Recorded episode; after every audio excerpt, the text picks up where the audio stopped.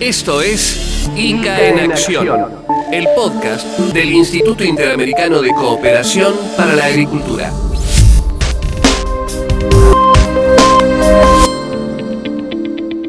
Me da un enorme gusto estar en contacto con cada una y uno de ustedes. Mi nombre es Hugo Castellano y en este séptimo episodio, atención porque el abordaje informativo tiene que ver con eventos de agenda, agenda importante agroalimentaria a nivel internacional. Un capítulo que les recomiendo no se lo pierdan. ¿Comenzamos?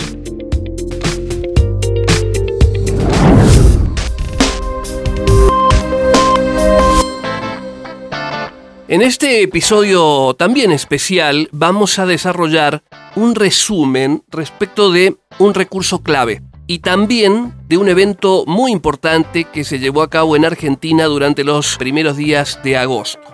El recurso es el suelo. Nos hemos referido ya en varias oportunidades a lo que significa conocerlo, cuidarlo y protegerlo. Y el evento es un verdadero referente. Se trata de la trigésima edición del Congreso denominado APRESID, que es la Asociación Argentina de Productores de Siembra Directa. Esta organización, eh, lo recordamos, impulsa y además lleva adelante una serie de investigaciones para una práctica que en diferentes partes de las Américas también se la conoce como agricultura de conservación. El Congreso de APRESID se ha vuelto con los años un verdadero referente en lo estadístico, científico, de conocimiento, con notables participaciones internacionales año a año. Esta asociación definió para la edición de 2022 el lema Un Congreso a suelo abierto. Integró un gran análisis sobre cómo seguir innovando e investigando formas de producir que mejoren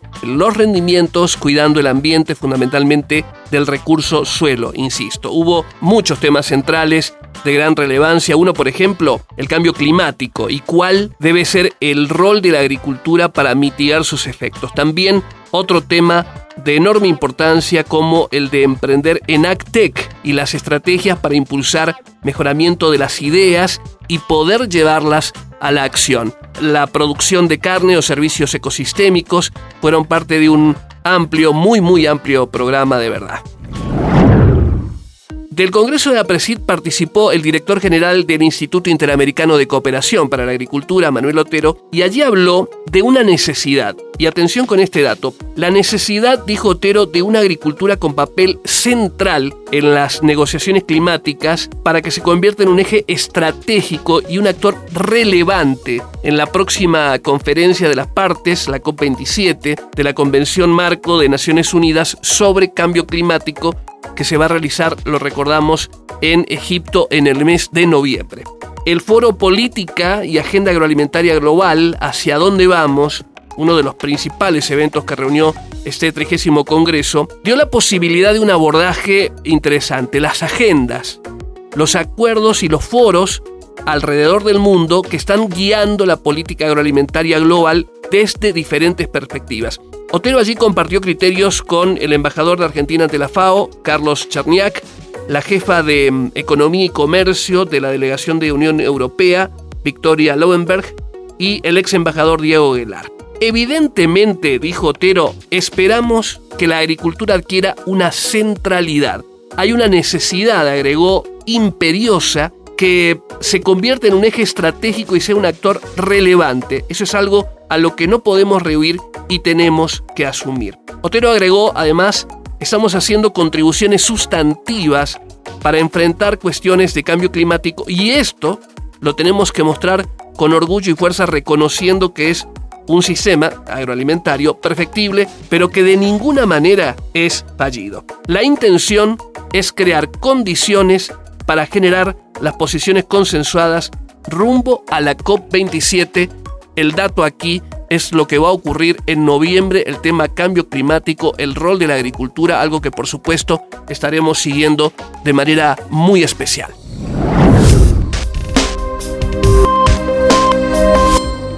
Pero no fue todo esto lo que sucedió en Argentina. En su paso por ese país, el director general del ICA compartió también un panel con personalidades que en torno al tema democracia y desarrollo, en su cuarta edición, planteó, entre otros, el rol de la actividad agroalimentaria y las políticas para impulsar toda la actividad productiva. Este foro, organizado por el grupo de comunicación Clarín, llevado a cabo en Buenos Aires, dejó también algunas definiciones sumamente interesantes. Una de ellas a cargo de Beatriz Pilu Giraudo. Ella es presidente honoraria de APRESID que coincidió justamente en ese encuentro. Giraudo habló de las demandas y de las exigencias globales desde los consumidores frente a la producción agroalimentaria. Lo dijo así.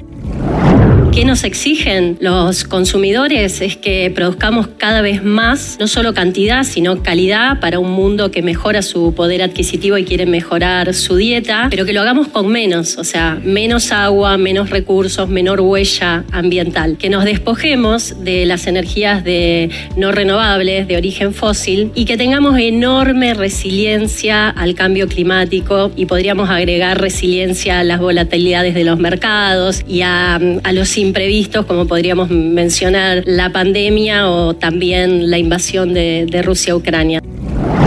Ante una pregunta relacionada con los desafíos para la actividad agroalimentaria, Geraudo también habló de algo que tiene una enorme importancia y que es ampliar, poder ampliar las capacidades de transformación mediante la agricultura de conservación, teniendo en cuenta también la economía circular ampliar mucho más las producciones y aprovechar esa capacidad de transformación donde eh, en esta mm, eh, agricultura circular o economía circular se busca que disminuir los desechos a, a, la mínima posibilidad y que cada desecho sea el producto inicial de otra producción. Entonces, en ese aspecto tenemos una situación ilimitada y la base y ahí voy a tu, a tu pregunta, la base para darle el máximo valor eh, a este tipo de producciones es todo lo que podemos mostrar eh, con esta revolución que vivimos hace 30, 40 años, depende de, de cómo y desde qué momento empecemos a tomarla, pero eh, decíamos una agricultura milenaria de eh, deterioro donde generación tras generación se recibían los suelos y los recursos naturales más deteriorados. La siembra directa irrumpió en Argentina y fue el primer gran escalón para empezar eh, con una mirada sistémica, holística de, de las producciones y poder empezar a sumarle en forma permanente y para mejora continua este avance científico-tecnológico que se va adaptando a cada situación en particular, a cada producción en particular.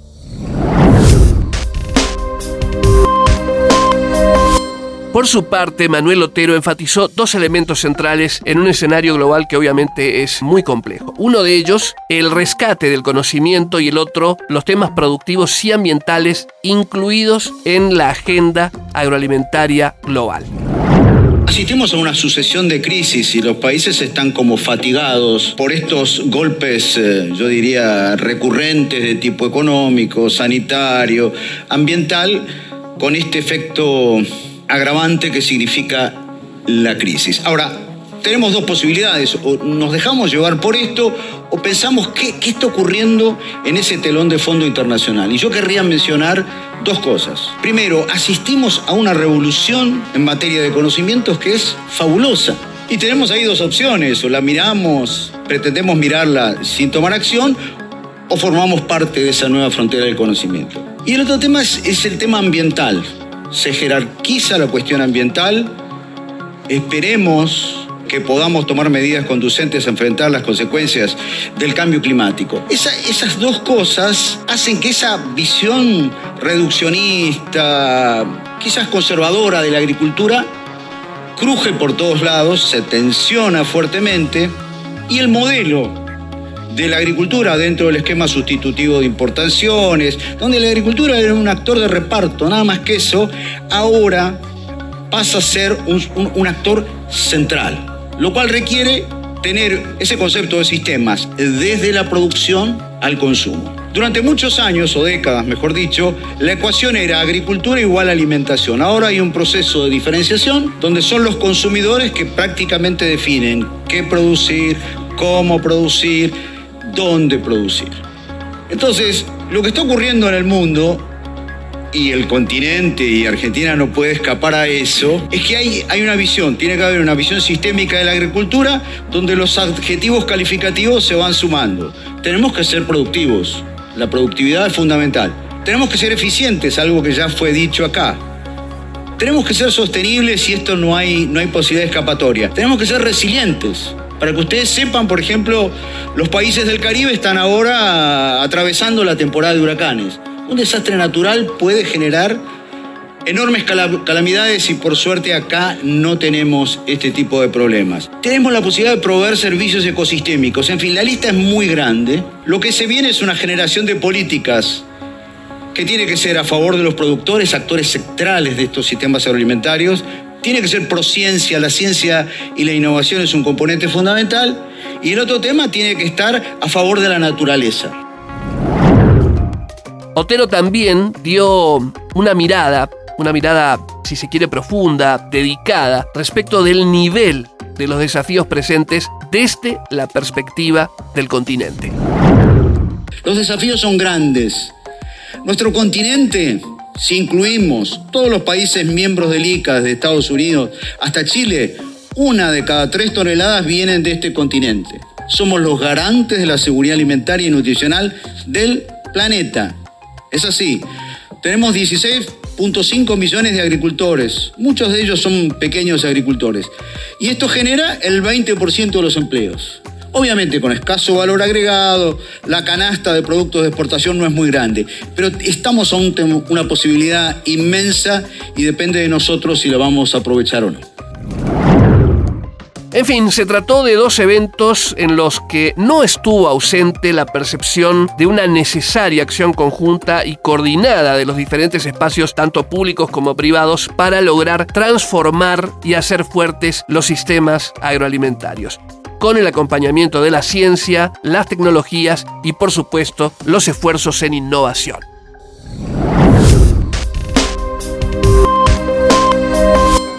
Comentábamos en un episodio anterior sobre las repercusiones, siguen, siguen de hecho las repercusiones de otro evento central en la agenda de este 2022, la cumbre ministerial África-Américas. Adam Hestenmayer, quien es director ejecutivo de la Food Action Alliance brindó algunas perspectivas y también ideas respecto de esto. ¿Qué dijo el director ejecutivo de la Food Action Alliance? Lo escuchamos.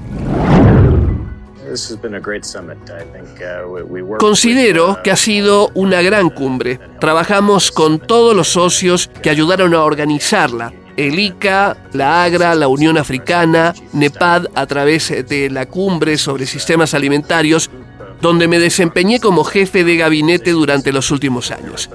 Y este era un grupo de países de los dos continentes que tenían posiciones comunes. Había 37 países en África que contaban con rutas nacionales y 16 países de las Américas que también las tenían. Y ese es un gran paso para ver qué se puede hacer para avanzar mediante acciones reales y prácticas. Esta cumbre ha mostrado que los países están comprometidos a seguir avanzando en esta agenda, que esto no fue algo que ocurrió simplemente para la cumbre de sistemas alimentarios de Naciones Unidas. Los países están realmente enfocados en cómo obtener valores de esto para su gente, para sus propios medios de vida y para el medio ambiente en sus países. Y esto creo que demostrará que podemos avanzar mediante pasos que conviertan estas rutas nacionales en acciones sobre el terreno que marquen la diferencia. Precisamente escuchamos a uno de los ministros decir que esto se realizará de forma inmediata, que antes de fin de año estaremos implementando acciones. Creo que ciertamente esto es posible. Como usted sabe, la historia ha demostrado que cuando los gobiernos realmente se enfocan en hacer realidad una visión y cuentan con las políticas las inversiones y las alianzas para lograrlo pueden avanzar muy rápidamente en términos de productividad. Entonces, si se cuenta con países que desean ser despensas de alimentos y avanzan en el cumplimiento de esa visión, y tal y como se pudo ver aquí, hay un conjunto de socios listos para trabajar con ellos, creo que eso se puede lograr en un futuro muy cercano. Es interesante, creo que hoy muchos modelos y herramientas tecnológicas particulares con respecto a los cuales cada región pueden aprender en ambas direcciones sobre ello. Ninguna de las dos tiene liderazgo en cuanto a tecnologías y modelos potenciales. Por ejemplo, existen modelos institucionales que funcionan muy bien en algunas partes del continente africano como grupos de coordinación interministerial y grupos de trabajo sectoriales que aunan esfuerzos en pro de lograr metas y creo que la región latinoamericana puede aprender de eso para avanzar en sus estrategias para impulsar sus sistemas alimentarios. Pero también hemos visto en países de esta región que ya trabajan en enfoques dirigidos a los sistemas agroalimentarios que equilibran la productividad, la gestión ambiental y la nutrición.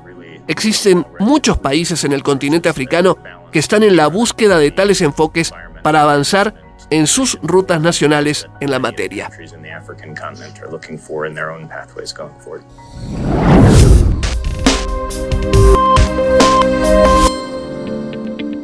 Y así pasó una edición más, un capítulo más de ICA en acción, el resumen informativo de las noticias, los temas más destacados, más relevantes vinculados con la actividad agroalimentaria y cómo el ICA va llevando también esa agenda agroalimentaria. Nos encontramos en el próximo episodio. Como siempre, un gusto que nos acompañen y un pedido también, que nos sigan y compartan este material a través de las redes sociales.